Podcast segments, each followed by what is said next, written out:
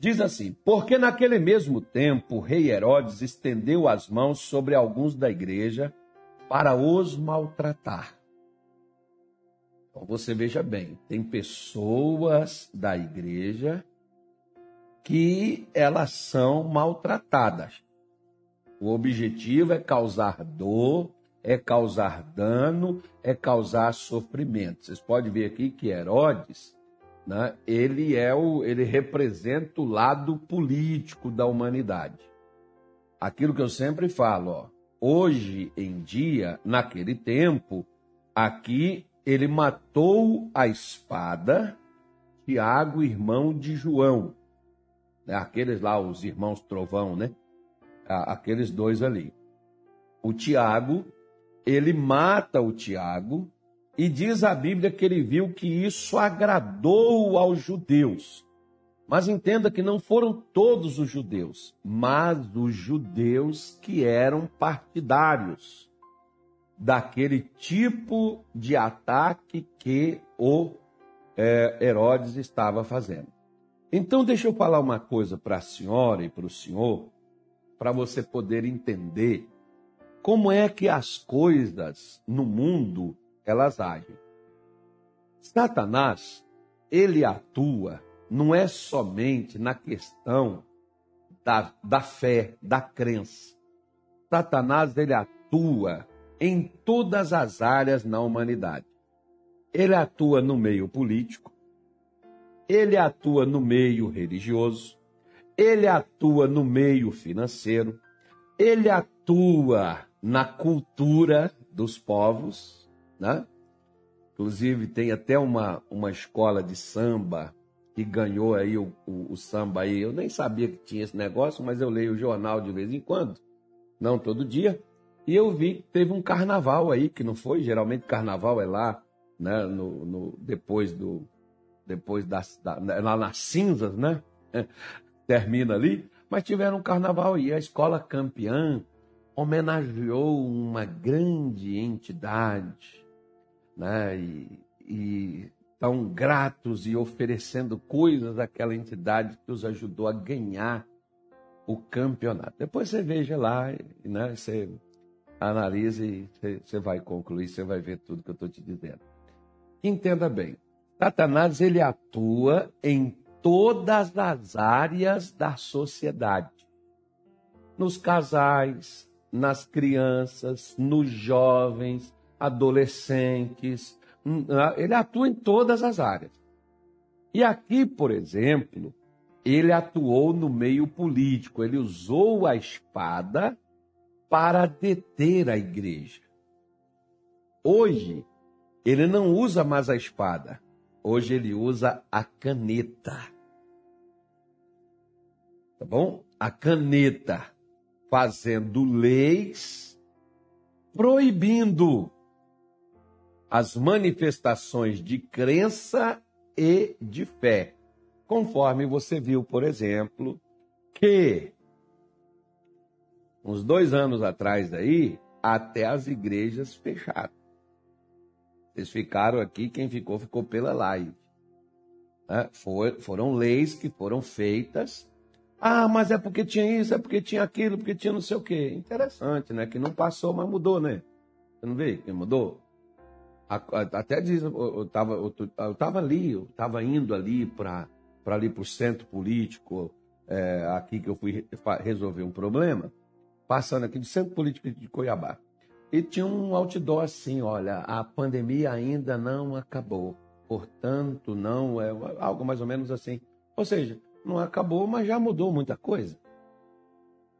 Então você vê que ah, essas coisas, na, como em outras áreas das finanças do nosso país, na gestão né, de governos, de prefeituras, de é, é, federal, em todo nível, Satanás vai querer entrar, atuar criar situações onde agrada um lado e desagrada o outro. Onde, onde põe um lado para cima e onde faz o outro calar.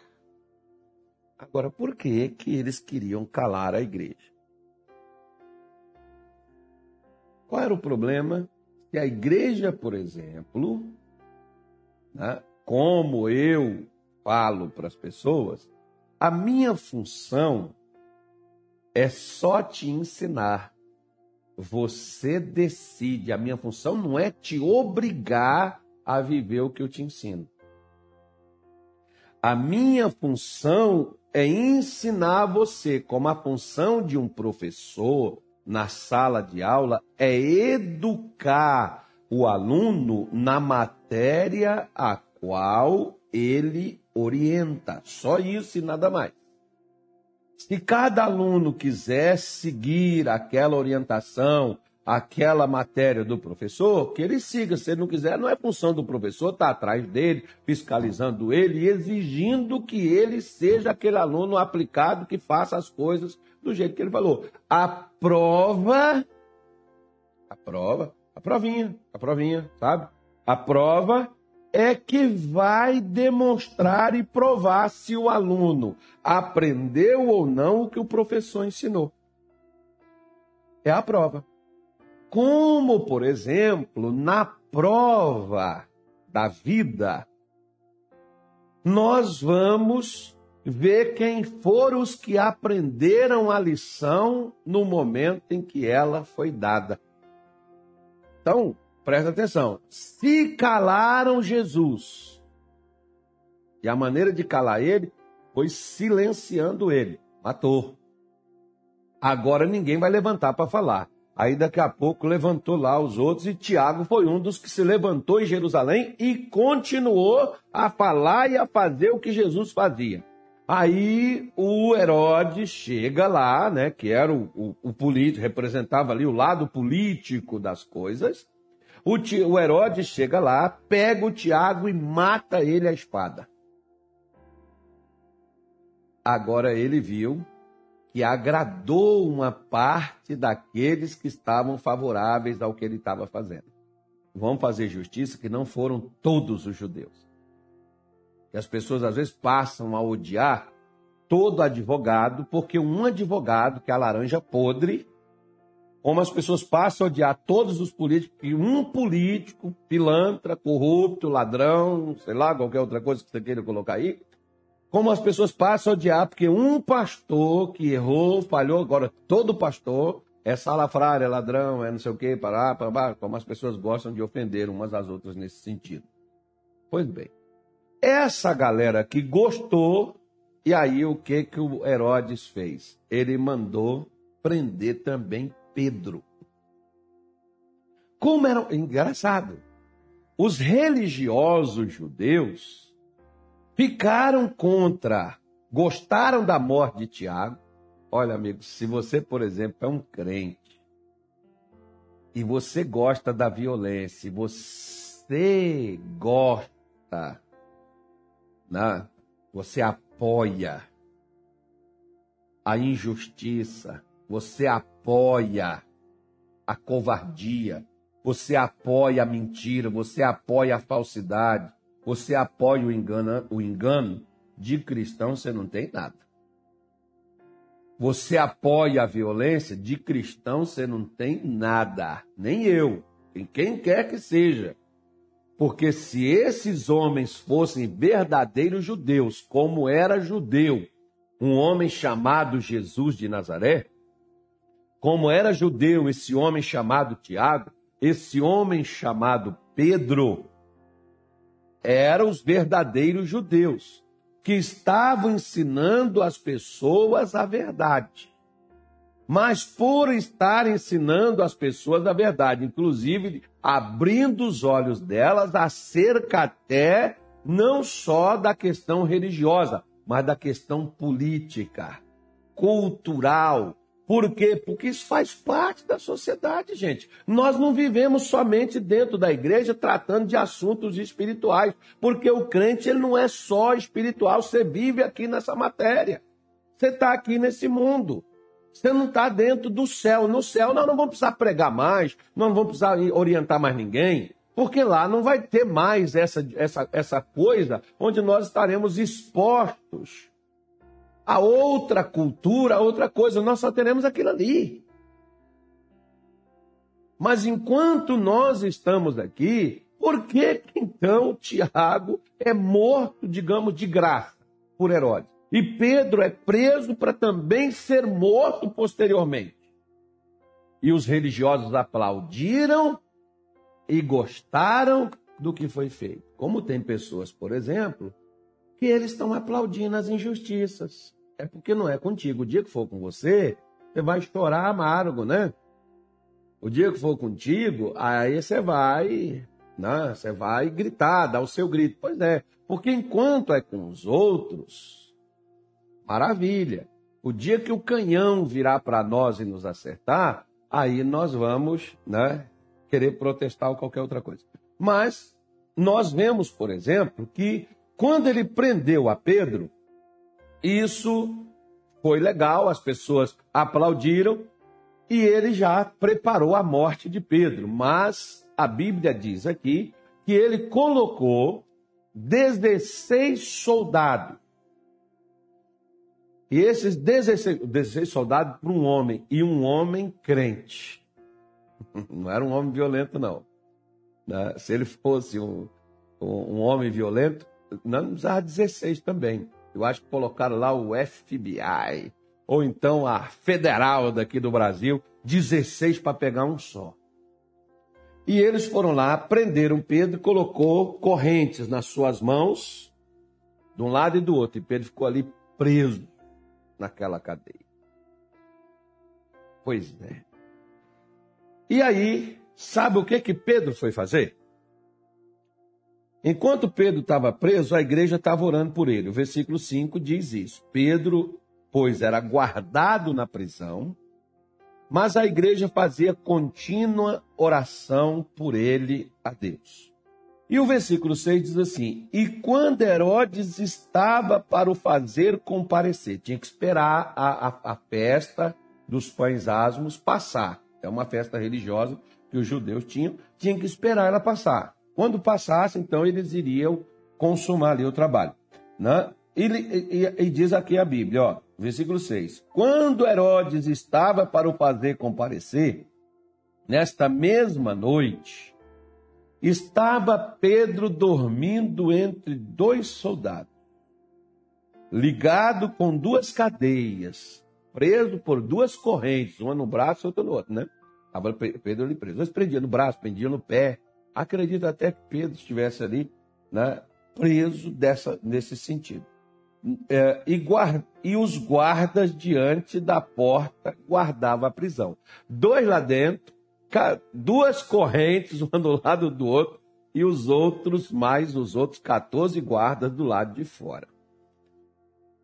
Sabe o que, que aconteceu? Primeira coisa, deixa eu te mostrar aqui o seguinte. Se você estivesse no lugar de Pedro, como você estaria? Sabendo que essa é a última noite da sua vida. Você faria o quê? Você dormiria? Você xingaria?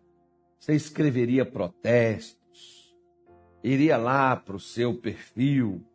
Né? Te desse ali o seu telefone. Pronto, você vai morrer mesmo. Toma aqui. Pode usar até a hora que você quiser. O que, que você escreveria? O que você faria se você descobrisse que o último dia de vida seu é hoje, como você viveria o último dia? Inclusive, eu ganhei um livro uma vez, eu achei até interessante esse livro. Né? É, esse livro fala de, 20, de 30 dias, né? os últimos 30 dias de sua vida. Você tem 30 dias para viver. O que, que você faria nesses 30 dias? Pedro não tinha 30, Pedro só tinha uma noite. E o que que Pedro estava fazendo? Pedro estava dormindo, descansando, repousando. Estava preocupado, Pedro, não estava? Estava agitado, não estava? Pois é, isso é o que mostra para mim para você como nós temos que lidar com as adversidades. Tem gente que às vezes fica na preocupação, pastor, eu preciso falar com a minha mãe. Tá bom. Você está preocupado, vai lá e fala com sua mãe. Vai resolver o problema? Não. Então, para que preocupar tua mãe e para que você ficar preocupado em estar tá falando com tua mãe? Você devia preocupar é Satanás. Sabe como é que você preocupa Satanás? É quando você tem mil e um motivos para estar chorando e você está assim, ó.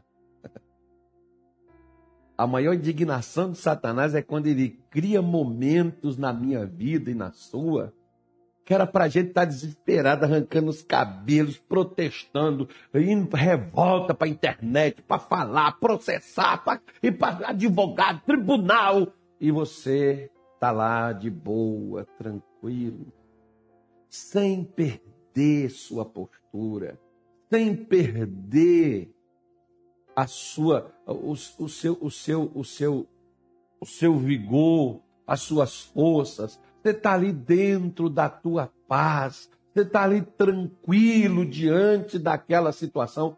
Mas, mas, mas pastor, quem, a gente é carne e osso. Você acha que Pedro não era também, não? Pedro também era de carne e osso, igualzinho eu e você.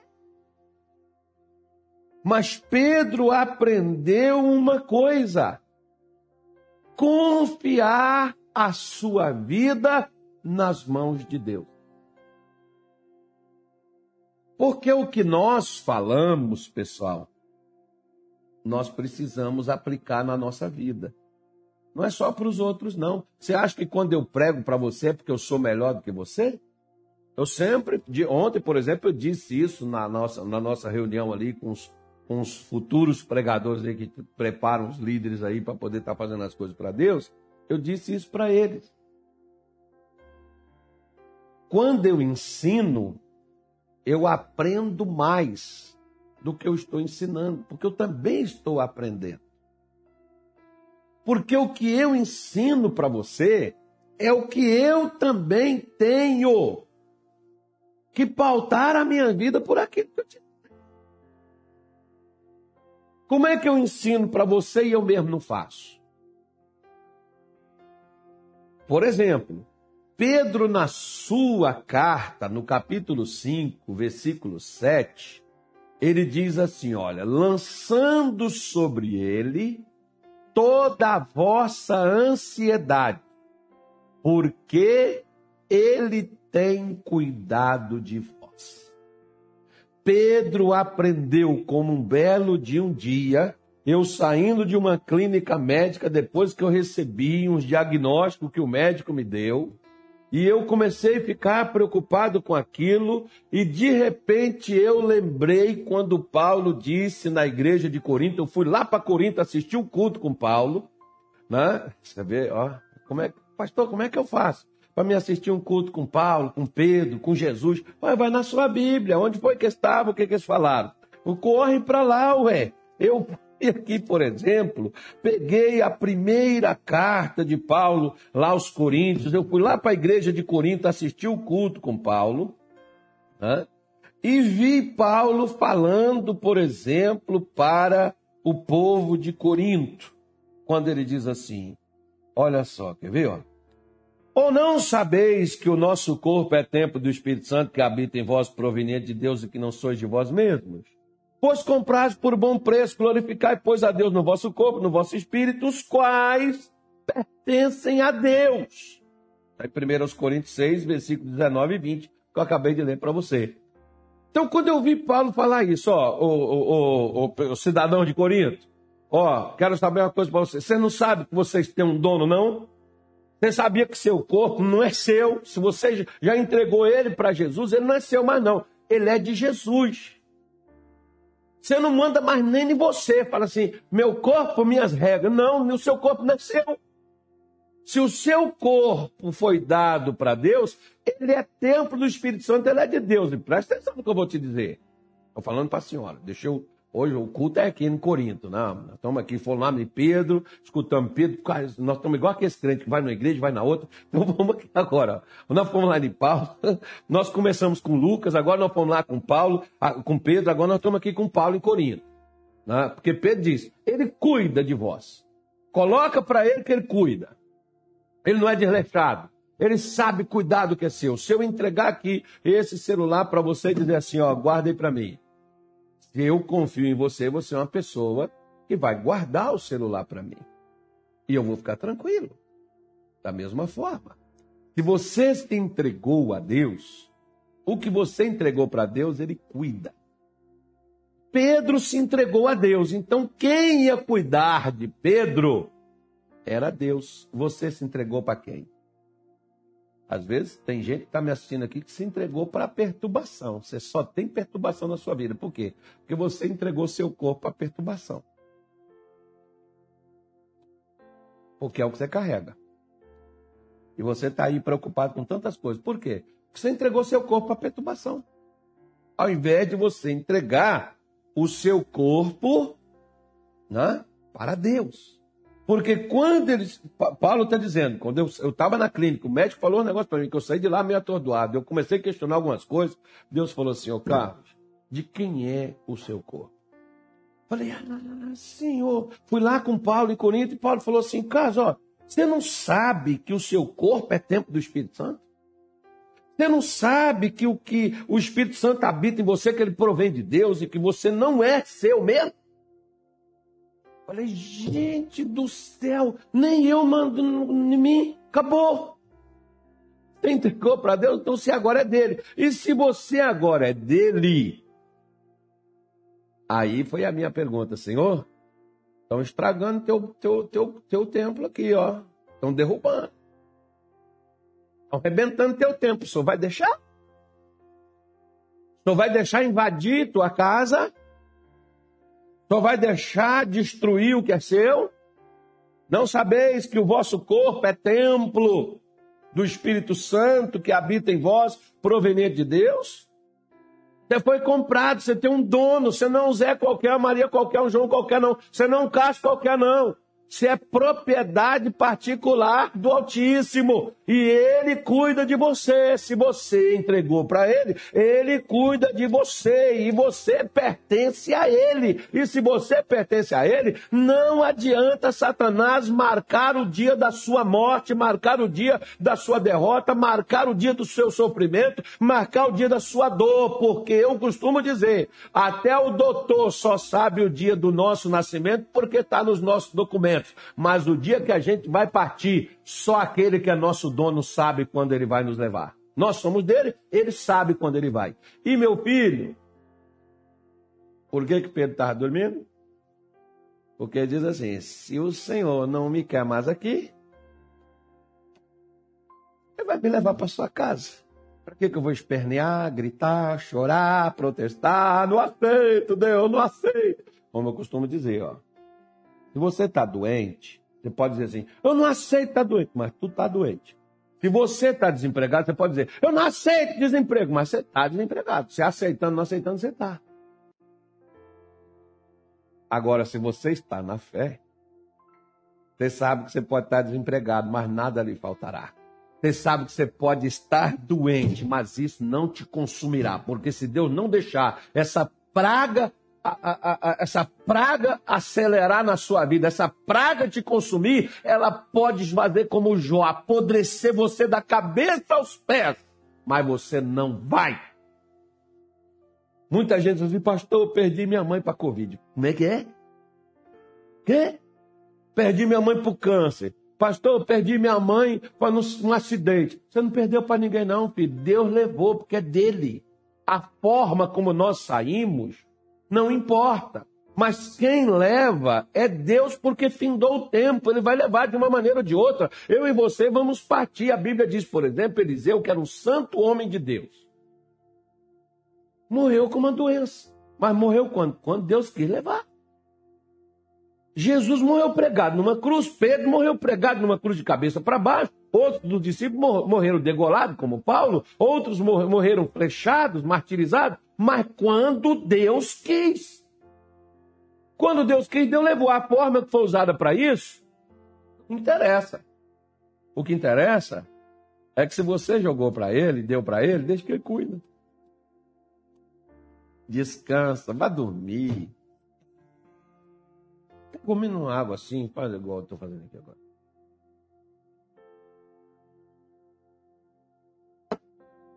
Tem gosto nenhum. Ah, bebe de novo. Dá um café ali, Carlota. Tomar um café também agora aqui. Você não, não tem nada para fazer? Faz que nem eu, beber um gole de água. Então, toma um gole de café agora. Porque eu estou tão preocupado. Faz o que eu estou fazendo. A minha, a minha cara de preocupação. Aí que eu preciso resolver. Tá, nem você resolver? Vai lá então resolva que é o problema. Não, pastor, não depende mais de mim, não. Pastor, só um milagre. Então tá bom, filho, ó. Toma café aí, porque aquele que é seu dono está cuidando da sua situação. Cafézinho ruim, mas tá bom. Vamos tomar um cafezinho mesmo. Vamos de novo. Não. Ufa, toma um chá. Né? Toma um chá. Pega o telefone, vai ligar para um amigo que você gosta, conversar com ele, bater um papo. Para com essa coisa de ficar aí chorando, ficar aí eh, ansioso, ficar aí perturbado, preocupado. Já calma, meu filho, o Brasil é nosso. O mundo também, você é de Deus e Deus cuida de ti. Eu cuido, eu cuido de ti. Pois é, aquela música bonita, né? Que o pessoal canta aí. Por que que você tá aí arrancando cabelo? Por que, que você está aí cheio de ferido no seu corpo, preocupado? Ai, pastor, um calor, queimação, tá pipocando tudo, a minha pele, o nervosismo. Ai, eu não estou dormindo de noite, olhe para mim dormir, não vou orar não. Você que tem que se acalmar. Se acalme. Olha, Pedro. Ô, ô Pedro, tu tá sabendo, o Tiago já foi, tu é amanhã. Aí o Pedro faz. Ok, gente, eu já tô preso mesmo, braço aberto ali, perna amarrada, sei lá como é que ele tava. Opa, já tô aqui mesmo, então. Quer saber uma coisa? Semana passada não dormi direito, tô num sono danado. Eu vou dormir, cara. Cansar aqui meu corpo, amanhã é outro dia. Mas vai descansado para a morte? Pois é, talvez trabalho para ela, né? Porque a morte vem, filho, mas a tem que dar trabalho para ela. Eu não posso entregar ela, não, é. É, os problemas vêm, você não tem que se entregar, não. Você tem que ir aí que você tem que ir mesmo. Você, eu, nós, como Pedro aqui, nós somos pessoas que fomos criadas e fomos feitas para passar pelas dificuldades, para superar as adversidades, para romper as limitações, para passar nas trevas, porque nós somos a luz da vida. E Jesus disse: aquele que me segue não anda mais em trevas. Vamos ficar aqui nessa semana. Amanhã eu volto de novo aqui com vocês.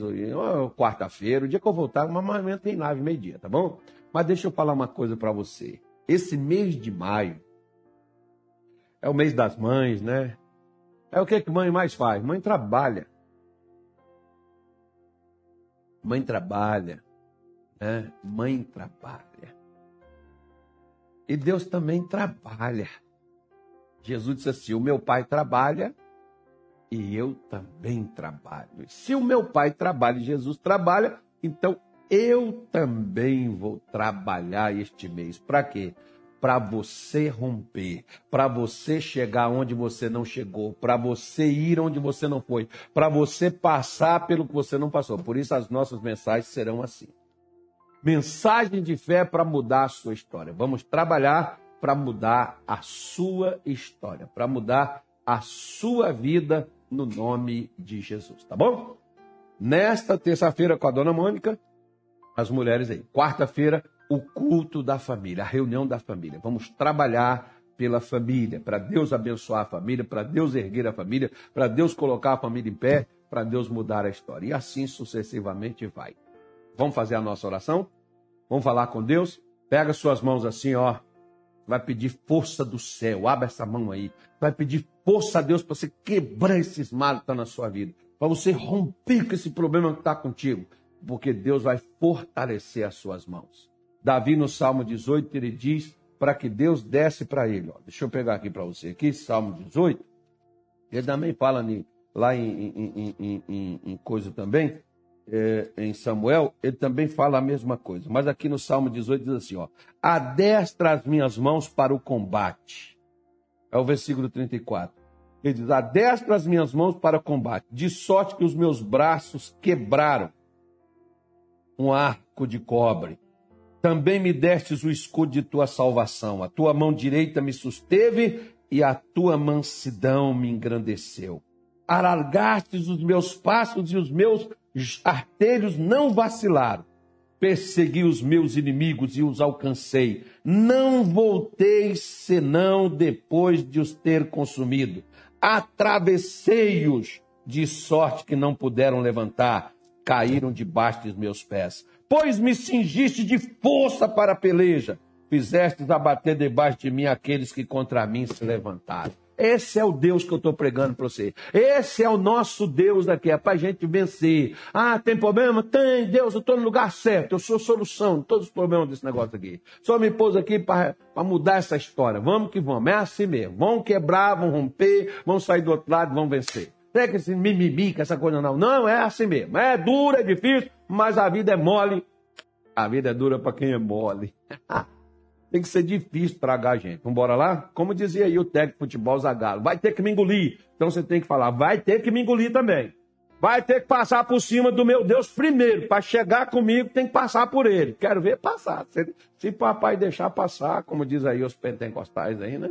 Se papai deixar passar, passa. Filho, já era. Satanás fica igual aqueles cachorros lá de açougue, assim, ó. Só olhando, queria tanto arrebentar ele, queria tanto ter ele por uns instantes na minha mão. Aí papai não deixa. Papai diz, não, ele é meu. Ele é meu e boi no lambe, nem cachorro, nem demônio, nem diabo. Vamos falar com Deus que já passou da hora. Senhor Deus, em o nome de Jesus. Meu Pai, ilumine os nossos olhos para a gente enxergar exatamente como o Senhor vê. Porque o Senhor viu em Pedro a condição de passar pelo que ele passou. Assim como o Senhor também viu em nós a condição de passar, ou seja, reverter o que nos atingiu. Tem pessoas nos assistindo, Senhor, que o vento veio tão forte que a gente que tombou. Teve gente que sentou, teve gente que deitou Teve gente que desanimou, teve gente, Deus, que estava acomodado, desistiu. Alguns que renderam e disseram: não aguento mais, não suporto mais. Senhor, até quando isso acontece, a tua palavra diz que nós não seremos suportados ou tentados acima do que podemos suportar. Pedro poderia suportar mais uma noite. E Pedro estava lá tranquilo, sem perder sua paz, sem perder seu ânimo, sem perder a sua dignidade. Oh Senhor, é essa fé inabalável, é essa confiança, é essa luz que brilha no meio das trevas é essa mola que está no fundo do poço que impulsiona para o topo.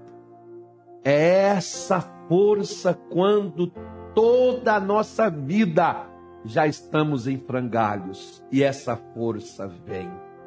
Meu Deus, não tinha homem nenhum para dar as mãos a Pedro. Talvez essa pessoa também. Não há mais esperança para ela na terra dos viventes. Mas quando aqui na terra não tem recursos, ah, o Senhor diz que abre os céus do seu bom tesouro. Porque o Senhor tem recursos e o Senhor investe aqui na terra esses recursos do céu. Se não tem uma mulher para pôr as mãos, se não tem um homem, se não tem um rapaz na face dessa terra que tem uma palavra, que tem uma oração, que tem, meu Deus, uma, uma solução. O Senhor tem anjo no céu. E o Senhor pode fazer entrar naquela masmorra, como entrou lá na masmorra de Herodes, naquelas prisões. O Senhor pode fazer entrar na vida desse rapaz, dessa moça, dessa mulher, desse jovem, dessa criança, dessa mãe, meu Deus, daquela pessoa que está ali numa, numa cama, numa UTI gelada, esperando a morte chegar, Senhor.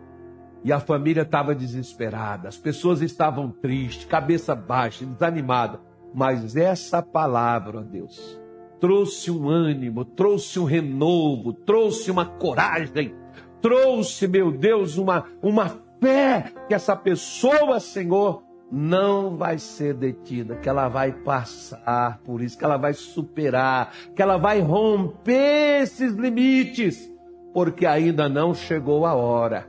Não chegou o momento de partir, não chegou o momento de acabar, não chegou o momento de desistir, não chegou o momento de Deus levar. Então, Senhor, manifeste o teu poder, mexe no sangue, mexe nos tendões, mexe nas juntas, mexe nos ossos, mexe nos órgãos, mexe, meu Deus, em nome de Jesus, na natureza, no pensamento, no sentimento, no desejo, na vontade, na intenção, mexe e o que tiver que ser quebrado, as cadeias que o inferno fez, o que Satanás criou para prender essa pessoa, para amarrar ela, para impedir ela de avançar, de prosperar, de ser curada, de ser livre, o que o inferno criou para prender o filho, para fazer essa mãe chorar, o que o inferno criou para levar essa, esse marido para longe, para essa esposa lamentar. Ah, Espírito Santo, nós clamamos agora,